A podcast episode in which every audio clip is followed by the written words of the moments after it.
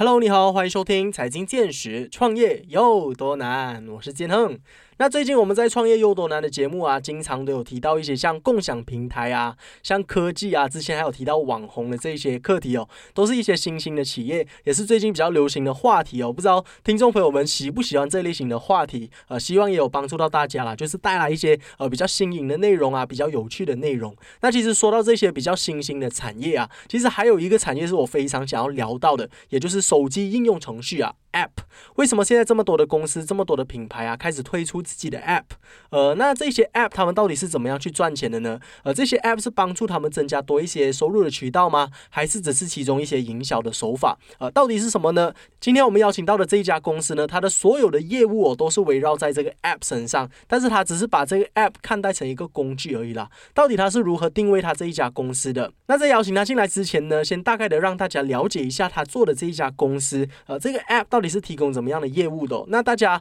呃，相信如果出了社会之后都有开车嘛，对不对？呃，在马来西亚开车是一个必需品哦。那开车可能你在路上会遇到一些路况啊，可能汽车抛锚啊，它要 puncture 啊等等其他的问题。那这一家公司它就是一个一站式的服务，来让你面对所有的这一些道路救援呐，呃，所有的这些汽车抛锚都能够用这个 app 来解决哦。这个 app 的名字呢就叫做 Roger。那我马上邀请他的创办人出来跟我们聊聊，为什么他会创办这一个 app？那创办 app 到底它的好处又在哪里呢？我马上有请 Roger App 的创办人 Ken Leong。Hello，哎，建恒，谢谢主持人。Hello，Hello，Ken，你好。那如果大家听众朋友们不了解 Roger 这一家公司的话，我可以大概的跟呃听众朋友们小小来一个简单的解释哦。那其实 Roger 这一个这一家公司呢，他们是一个手机的应用程序啦。那如果你是在车上，然后你在路上有遇到什么问题啊，比如说呃你的油箱没有油了，又或者说你的呃车子它要 puncture 了，或者说其他遇到一些汽车的问题啦，你都可以随时到这个手机的应用程序上去呃。召唤他们的这个工作人员来帮你呃加油啊，或者说帮你更换轮胎啊等等的这些问题。总之是，如果你的汽车有遇到任何抛锚的问题的话，只要有这个 app，它就能够帮你三百六十度或者说呃一站式的来帮你搞定这些问题啦。不知道我讲的还 OK 吗，Ken？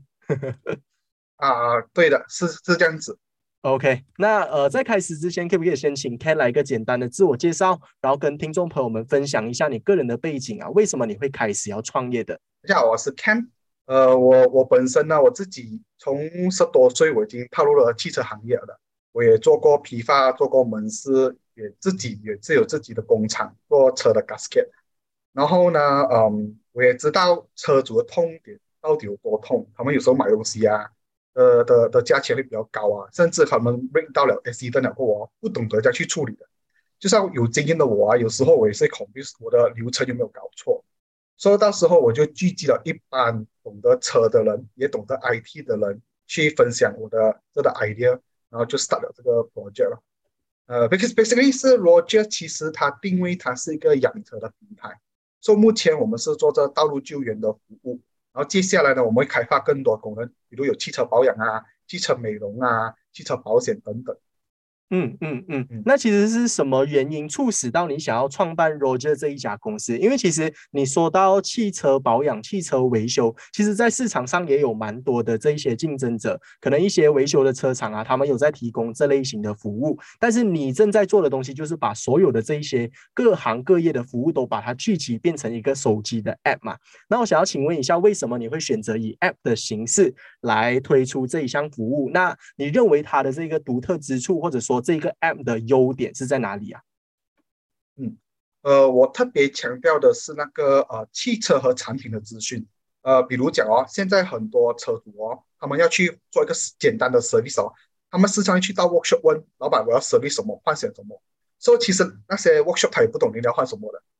我要做到就是啊，你的车哦，其实我们每一辆我们买买一辆新车啦，有个汽车保养的手册的，十千公里、二十千公里要换些什么，即使写在书里面的。可是很多车主应该没有去看啊，因为他们的 focus 在他新锁匙，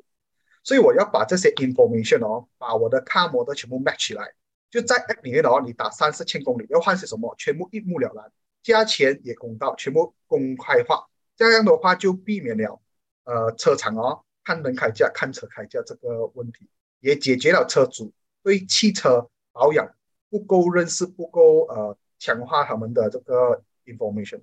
嗯嗯嗯，我觉得你这一点讲的是非常好，也蛮 strong 啊这一个 point。因为其实像很多的车主，我自己本身对于我的汽车也是不是很了解的。如果你说有在车上道路上有遇到什么问题啊，真的是会惊慌失措啊。第一个想到的就是打给我爸爸咯，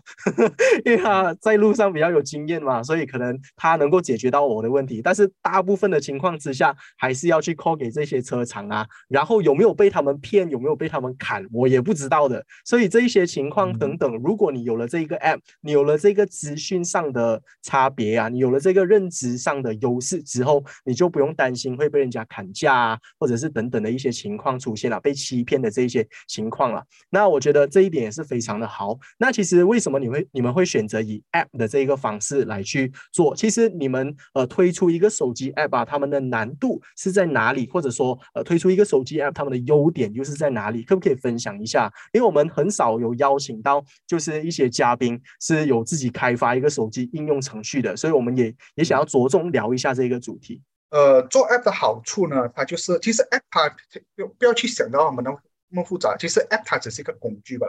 呃，假设目前我们现在做的这个道路救援这个版本啊，呃，我讲深一点就是说，OK，现在我在 o n 我在这个地区，我找附我我现在电箱没有电了，可是我就 request 电箱，我会找我会把这个 case 哦 pass 给附近电箱店。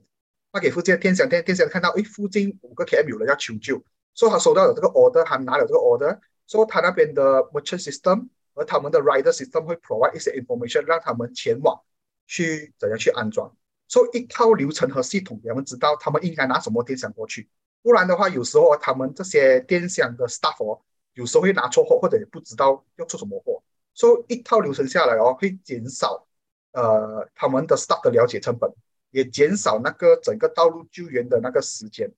所以呃，我这里看到了跟我们合作的商家呢，就是讲呃，可以看得到，就是跟我们合作和没有合作的，分别是他们有一套的流程，可以看到用我们的系统，他们更快的去前往去救援，而不用去找 stop 啦，然后去打电话啦，了解那东西啦，这样子咯。嗯嗯嗯，所以是更加的让你清晰化，然后你有了这个 app，也等于它算是一个平台吧，就是你把所有有资源的人都聚集在一起。那如果你是需要这些资源的话，你直接到这个 app 上去找，不管是你的车的电池有问题啊，你需要油啊，或者说你的你的轮胎呃爆胎啦等等的这些问题，你都能够直接到这个平台上去解决啦。所以它算是一个一站式的平台，然后它有一个非常清晰化的系统来去帮你解决任何道路上遇到的一些意外啊。一些问题等等的啦，所以大概大概是这样子，没错吧？是是是是。嗯嗯嗯，那另外还有一个问题想要再问的，就是关于这个 app 啊，因为其实现在很多的一些公司，他们也有在推出自家的一些 app 啊，不管是有没有关系到科技行业的，有一些 F&B 也好啦，像一些大的知名的公司，Starbucks 啊、McDonald's 啊，他们都推出自家的这些 app，呃，除了是增加他们的这个顾客之间的 engagement 之余啊，其实呃，推出自己的 app 哦，能不能够就是增加一些收入的渠道？因为我们都知道一些游戏的 app，它他们都是通过广告啊来赚钱的嘛？那在你们的 App 上面也也会不会有这些广告，或者是你们的这个 App 有没有帮助你们增加一些收入渠道？那你们的 App 最大的这个帮助到你们的公司的那个点，那个定位又是在哪里呢？呃，这个问题问的很好，嗯，就是说嘛，OK，我们简单做 App 呢，做 App 的目的就是我们要减少我们获客的成本。做做 app 的好处呢，应相信每一家公司的老板都相信，他们相信这一点。今天他到了我们的 app，用了我们的第一个服务，我们也希望他去用我们的第二个服务。当然，这个动作我们有掺杂一些 marketing 的一些 strategy，那些一些 campaign。当然，你有做 app 没有做 app，它获客成本呢会很明显看得到，有些会降低，也有可能更高。你看是类似什么行业的 app 啊？所以如果打比如做汽车这个这个板块了。我现在是以道路救援为为这版本嘛。如果开发汽车美容的话，我的获客成本可能会降来的更低，可能获客成本能一零级、两零级。当然，今天你会不会因为你到了我的道路救援，呃，用了我的道路救援服务，下次我的 A P P 跟你讲，哦，现在你的这个汽车保养五十零级可以做其他东西，所以你会不会去做？所以我们要看回这个 customer 的 engagement 有没有达到。所以这个的动作呢，相比之下，我们去炸 Facebook，我们去炸。谷歌的话来得更好，因为 Facebook 和 Instagram 啊，可能那些第三方平台啦，OK，so，呃，他们那些流量不是你的流量来的，它是属于公域流量。而我们自家的产品，不要讲 App 啦，我们的平台、我们的网站啊，这是私域流量，就是在你自己手上的。以后你要做 Two Tier Marketing 的话，来的更便宜。嗯嗯。我觉得你这一点也是讲的非常好，就是说你自己开发的一个 App，当然是有你自己的一些流量啦。因为当然，虽然说你在呃 Facebook 啊，你在 Instagram 等等这一些第三方的平台哦，你能够得到的流量是非常高的，你能够 engage 的这一些 audience base 是非常大的。但是他们是否是你真的需要的这些顾客群？因为其实汽车维修啊、道路救援这一个细分市场哦，它是属于蛮蛮细的一块嘛。但是呃，你在这一些第三方平台，可能你就会 engage 到可能 Klang Valley 之外的，或者说其他国家的等等的。虽然你的 view 流量是非常的高了，但是他们会是你的顾客群吗？这个是未必的。所以推出自己的 app 也是它有它的好处在那一边。但是虽然我们知道推出 app 有许多许多的好处哦，但是它也是有非常多的挑战的。那像我刚刚有提到的，就是说，呃，推出这个 app 是否能够真的让吸引到你的消费者去下载啊？因为不管怎么说，这一个 app 它都是可能是。真的是有危机情况之下，我才会突然间想到，哎，如果就这一个平台是有提供这一种服务的，然后到时候我才来下载的话，可能之后过了两天我没有遇到这些问题，我又会把它 deactivate 掉，把它 delete 掉。所以你是怎么样解决这个问题，然后又怎么样去吸引到消费者会持续的一直拥有你这个 app 在他们的手机上呢？嗯，OK，这个问题就讨论到用户在你的 app 的粘性问题，OK，粘性还有这个呃。这活跃问题，嗯哼，所以目前呢，我们现在有一个功能呢，就是你可以用四十七令吉去购买五十令吉的这个汽油呃消费券，也就是讲呃这个你可以提高他们使用 app 的次数咯。接下来我们也推出汽车美容的功能，比如讲你可以用我们的 app 买到附近洗车店的折扣的洗车 voucher，这样就可以增加 app 的这个这个粘性，还有这个这个复购的这个几率。嗯嗯嗯，但是我觉我觉得除了是你要增加它的粘性之外哦，更难的一点是，他第一次为什么他会想要下载？因为如果他下载了之后，他 delete 掉，他重新下载的机会会比较高嘛。第一次那个是最难的，对不对？我认为这个是比较关键的那个问题。你认为你们公司做了怎么样的一些 marketing 来让这一些消费者会愿意第一次下载这个 app 在他们的手机上？呃，我们之前有做过类似蛮 successful 的 offline campaign，就是讲我们有在线下啊，你到了我们的 app，你可以拿到 touch and go voucher 或者 petrol voucher，类似这样的这样的 campaign 也蛮蛮蛮看到呃效果的。嗯，而接下来呢，等我这个这个汽车美容功能一开发的话，你下载我们的 app 就免费洗车，这样类似的 marketing 了。嗯嗯嗯，所以其实都是想要把这一个 app 打造成一个一站式的汽车维修啊、汽车美容的一个 app，不管是任啊一个平台，任何有关于到汽车想要维修、保养、美容的话，都可以直接在这个 app 去完成啦。那其实你说到这一个点的话，其实我真的能够看到这个 app 它未来的可能性可以去到多大，因为其实汽车在马来西亚算是一个必需品吧。如果你到社会之后，因为大家都知道我们这里的交通工具不是非常的方便哦，在马来西亚，所以。大家有了工作之后，成年了之后，自己有自己的一辆私家车，都是会比较方便一些的。那这个市场是相当相当的大。那能不能去到这一个呃这一个格局，能不能够去到这样大的一个这样大的一个规模？那呃，想要请问一下，Ken，你们有没有什么样的一些计划，或者你们未来想要做出一些怎么样的发展，让它是一个全国化的一个 App，一个全民 APP 啊？这样子说。说呃，这个这个呃，我们这个行业在马来西亚哦，就是说我蛮有信心，因为好像刚刚主持人建呃建和你说的，马来西亚是用车率真的是很高的国家。根据数据呢，马来西亚是第二大用车率的国家，接近啊有四十四八线，也就是啊每两个人有一个人有车的，甚至一个人拥有两辆车等等的现象。说呃。所以讲，马来西亚真的是无车不行啊，真的无车不行啊！你看，有时候啊，我有跟一些中国朋友啊，呃，他们可以走路街头走去街尾的，而我们马来西亚啊，街头走去街尾啊，sorry，不是走，我讲错了，他们是驾车走 啊。在马来西亚还是需要用到车的，我们马来西亚太幸福了。所以在汽车的行业发展呢，我还是蛮看好，还是蛮看好。说呃，可以说他们呃，他们缺乏的可能不是一个 A P P。他们是缺乏的是一个一个所一个工具，我的一个一个 maybe maybe 少一些，可能没未未来可能不是 VB 是 AB 的，可能你可以讲在我们平台上，你可以 keep 这个 record，去到个 workshop 做 service 啊，你一些 record 在我们平台上，或者你再去第三节的 workshop 都有你的 record 在我们平台上。一些最大的在车主面临的痛点是蛮多的。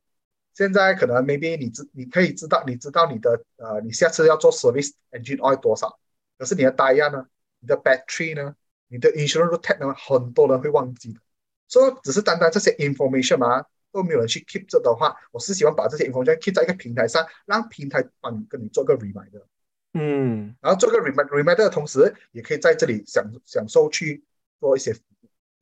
嗯嗯嗯，我觉得诶这一点蛮特别的嘞，因为其实。就像刚刚 Ken 有说到的，这一些是很容易忘记的一些事情，因为它是很琐碎的。就比如说你要换一下汽车的黑油啊，你要做一下维修保养，可能你的车真的是没有什么问题的，但是也是要定期去 check 一下嘛。可能未来会有发生一些什么问题啊，brake 带换啊，其实这些小小很琐碎的问题，我们时常会忘记的，但是是能够造成生命危险的一些事情诶，因为我们时常都呃在道路上开车，所以。这些东西真的是要时常去保养啊，时常去关注到的一些问题。我觉得如果有了这些资讯，有了这些提醒的话，真的能够大大的可能也，如果说大一点啊，这个格局真的是能够减少马来西亚的这个车祸率，也有这个可能性的存在的。那我想要再请问一下，就是关于你在整个创业过程的一些呃经历啦，就是比如说呃你在创业的初期，我相信你要在找这些汽车美容啊、汽车维修的这些 business partner 的时候。也是会有遇到一些有趣的故事。那你在这些经历的话，可不可以跟我们分享一下？有没有遇到一些挑战或者一些有趣的故事，是可以和听众朋友们分享的？嗯，呃，我我可以说，马来西亚一个可以讲他学习能力蛮强的一个国家。我觉得很感谢这个 MCO。如果没有这个 MCO 的话呢，我相信我们马来西亚人民都对手机、对 IT、对平台都没有一个概念。那时候，before MCO 之前，我们去找商家的时候啊，都面临一个挑战啊，什么 app 啦，什么什么 system 啦，他们也不清不楚，也很难去操作一些东西。所以你看，一 MCO 过了过啊，什么？你看那些实物平台啦，那些大 shopping 只会用了。所以 接下来我们去找商家也比较容易啊，他们也懂得什么叫去接单、安排和这种，他们接受了这样的东西，比较容易的，比较容易接受的。嗯，我跟你讲，我们的人民已经进步了。进步了，I see，I see。所以其实对于你来说啦，因为你是在两年前开始创立这一个平台嘛，所以也是刚好遇到 MCO 的这个期间，然后就因为了这一次疫情，变成你们这个公司的一个推动力，让所有的这个市场都更加能够接受到科技这一个板块。所以我觉得对你来说，疫情这个东西反而是一个加分的事情。危机就是转机啦，这个是非常非常特别的，因为我真的，真的呃，就是怎么说，真的 interview 了很多很多的这些创业人，都是在疫情的期间开始崛起的，所以很多人真的觉得说，哎呀，我自己创业没有资金啦，没有 business partner 啦，这个不行，那个不行啦，其实等等的这些问题都是靠我们的这些呃创意啊，靠我们的这些意志力啊来去解决的，所以很多的这些问题都是创业要成功的这个思维啊，我认为。那我想要再请问一下 Ken，就是你在创业的这两年当中啊，你认为你学习到最重要的一课是什么？嗯，我觉得是在呃团队的学习力和适应能力。我跟你说啊，初创真的没有那么简单的。人家说嘛，一百个初创里面哦，成功只有两个，这个真是很残忍的一个现实来的。为什么？初创的风险，他在他在学习很多他不确定的因素。所以它非常考验团队的，一边学一边改一边的做。所以很多东西你可以 plan 得很好，plan 到很完美，但是啊，人家讲啥，有个东西要计划赶不上变化。嗯嗯。所以讲你的决心力和应用的应变能力要很好，不然的话，等下东西一来了过后，挑战一来了过后啊，你面对不到的话，你到时候面对只有压力不了。嗯。然后。呃，maybe 还有第二个 point 可以分享的，就是啊，我相信很多人，我身边很多人听讲啊，你要做 app 啦，做 system 啦这样的东西啦，这些都是属于一个资产，所以我非常建议，接下来有些朋友听到这句话，你想做 app 的话，先搞清楚你的流量在哪里。所以如果你的流量不在于 app 的话，不要为了做 app 而做 app。所以我身边也是很多朋很多朋友做了 app，其实他的流量不在 app，可能在 WhatsApp，可能 maybe 在他的 Instagram、Facebook。所以它的 customer 根本没有需要用到 app 的话，就不需要做。因为 App 它只是一个工具罢了，它不是一个呃什么，它是你的商业，不是了，它是个工具罢了。嗯那考验看你的客户是不是在 App 里面在下单。嗯嗯嗯嗯，大概可以再这样子。，OK。那我觉得你讲的这一点，它比比较关键的就是在你公司的定位的方面啊，因为其实呃公司你要做营销啊，你要做销售的这一个部分，其实现在来到了这个科技的时代啊，网络的时代时代，真的有很多很多的渠道，像刚刚 Ken 都有提到说，其实现在用 WhatsApp 都能够做生意了，现在很多的商家做 F&B 的、做零售、做 retail 的。单单只是在 WhatsApp 就是一来一回的这些信息就能够呃 close 到一单交易啊，呃根本都不需要自己去摆一个租一个地方，摆一个小摊口，然后把所有的物品都放到那边开始去卖。所以现在有了这个网络的时代啊，真的很多都非常的方便，尤其是现在物流又很方便的情况之下，所以我们在呃初创的时候，我们能够呃注意的一点就是我们在于呃这个销售的渠道啊，我们要使用的是哪一种方式？那其中今天分享到的 App 就是一个非常好的工具，来让我们去增加我们对于消费者之间的这些粘稠度啊等等，然后它是一个非常好的销售渠道啦。然后另外一点，他分享到也非常好的，就是计划永远是赶不上变化的。这个我自己本身也是非常深同感受啦。我认为，不管你是在打工也好啦，做生意也好啦，做什么都好啦。总之，你在人生的旅途当中，也不一定是什么东西都是非常顺利的。所以，我们应该要有的一个心态就是，呃，不论不论我们面对到怎怎么样的挑战，怎么样的失败都好，我们不应该要去责怪说，哎，我们之前有哪里做不好，导致这个。东西的发生，而是这个东西我们已经发生了，我们要怎么样去解决它？因为我们不能够去，呃，不能够去预测这个东西什么时候会发生的，它会发生就是会发生的。所以我认为这个也是呃创业人必须要有的一个心态啊。不知道 Kenny 认同吗？非常认同，我身边也是有很多成功的创业家，他们计划一定要有，一定要有，不然的话公司没有方向也不行。但是一啊一旦它的变化来的话，它是考验着你的变化的过程中怎样去做一个对的决策，让它跟着你的计划方向去走罢了。嗯嗯，过程很重要，过程是跟你讲，零到一是非常考验着你的零点一和零点九的过程，这非常考验你。是是是，就是创造力的这一个部分啊。呃，我认为企业家就是有这一种必要成功的这这种心态，不论是面对到什么问题，他们都能够去解决的情况之下，这个才是为什么他们这么有人格魅力啊，为什么他们的生意能够成功。因为像疫情这种情况来临的时候，我们真的是没有人会想象到有这种事情会发生的。但是为什么有一些生意会在疫情的时候倒下来？另外一些生意会在疫情的时候崛起起来，这个时候你就能够看到说哪一些生意是真的是只是站在风口上而已，又或者说哪一些生意是真的是呃真材实料的，能够持续十年、二十年的一些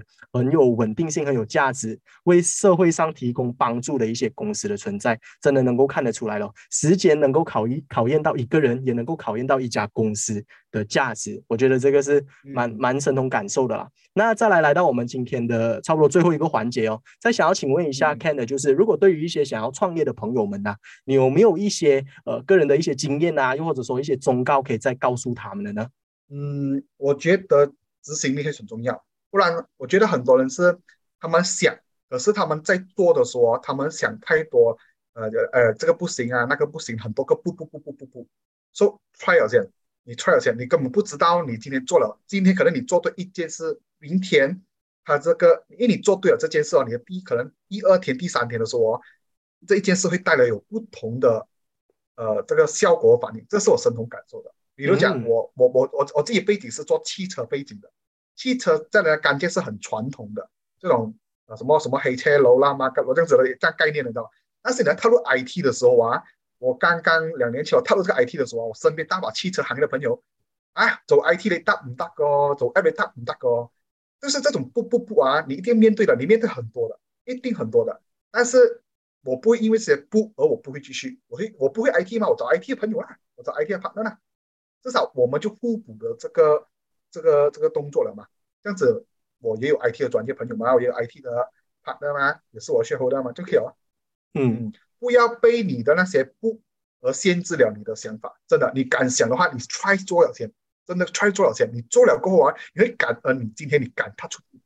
嗯嗯嗯，那我能不能够再问 Ken 一个问题，就是说你从以前在呃做这个汽汽车行业的时候，比如说你是在打工的期间啦，到你现在是已经是一个创业人的身份，你觉得这个转变最大的是在哪里？那你现在已经创业了两年，你会不会就是觉得很开心，或者说很感恩你当初做了这个决定？现在此时此刻你的心情是如何的？你会觉得很有成就感吗？还是还是有什么其他的一些感受？我的感觉就是责任大了。责任大了，然后人家讲做老板时间很自由，这个是不可能，尤其是创业。创业，如果你是你你很享受你九到六的时间，然后晚上可以跟朋友喝下茶、玩下 game 的话啦，我觉得那个呃，在创业的过程是不可能的。你的时间要很 focus 在你的 business，可以说你没你在睡觉前的一秒都在想着公司要怎样发展啊，很多的 business plan、marketing plan。呃，finance 全部都关你事的。人家讲 CEO 就是 Chief Everything Officer，如果是 CEO 的话，Chief Overtime Officer，真的。啊，跟你讲，创业家的 CEO 和 CEO 哦，没有去想象的大公司这样，哇，像电视机这样子，哇，让他查看他改啊，没没有了，没有了。嗯，啊，你要想着你是 Everything 的，你是 Overtime。嗯，对对对，这个就是很多呃还没有踏入到创业圈子的人会有的一些迷失啦，都是一些电视剧造成的一些刻板印象。但是其实我访问过了这么多的创业家，其实他们告诉我的答案都是一样的，睡觉前一秒都在想这公司的发展还是如何。但是我觉得就是有这一股冲劲啊，就是有这一些呃想要为自己未来的生活有更好，然后为自己的生活哎为自己的公司未来的发展好而去做这一些动作。而你得到的这一个成就感是不管什么东西都比不上的。我认为这一个这一份开心，这一份感动是真的是呃一生人只有一次的，也也许是这样子的一个存在啦，没有没有办法用言语来形容啊。我认为，那其实我们今天通过跟 Ken 的小小简单的 Podcast 啊，我认为我们也是谈得非常愉快哦。呃，任何关于到汽车的领域的一些东西，然后关于到 App 创办 M 的一些呃内容啊，然后还有他个人的一些创业心态，我们都有了解到了，所以算是一个非常。完整的一期 podcast 啦，希望对于我的听众朋友们来说，想要创办 app 的、想要创业的，都对你们有一些帮助。那 Ken 还有什么其他的点想要再补充的吗？嗯，没有，只是想如果想创业的，不要去想的；想创业不要去想，应该去创业，try，try 先。嗯，那希望我们今天的 podcast 有给到大家一些小小的鼓励啦。那我们今天的呃 podcast 就到这里结束。我们再次一个掌声来感谢我们今天的嘉宾，他就是 Roger 的创办人 Mr. Ken Leong。Thank you，谢谢你，谢谢主持人，杰汉，谢谢。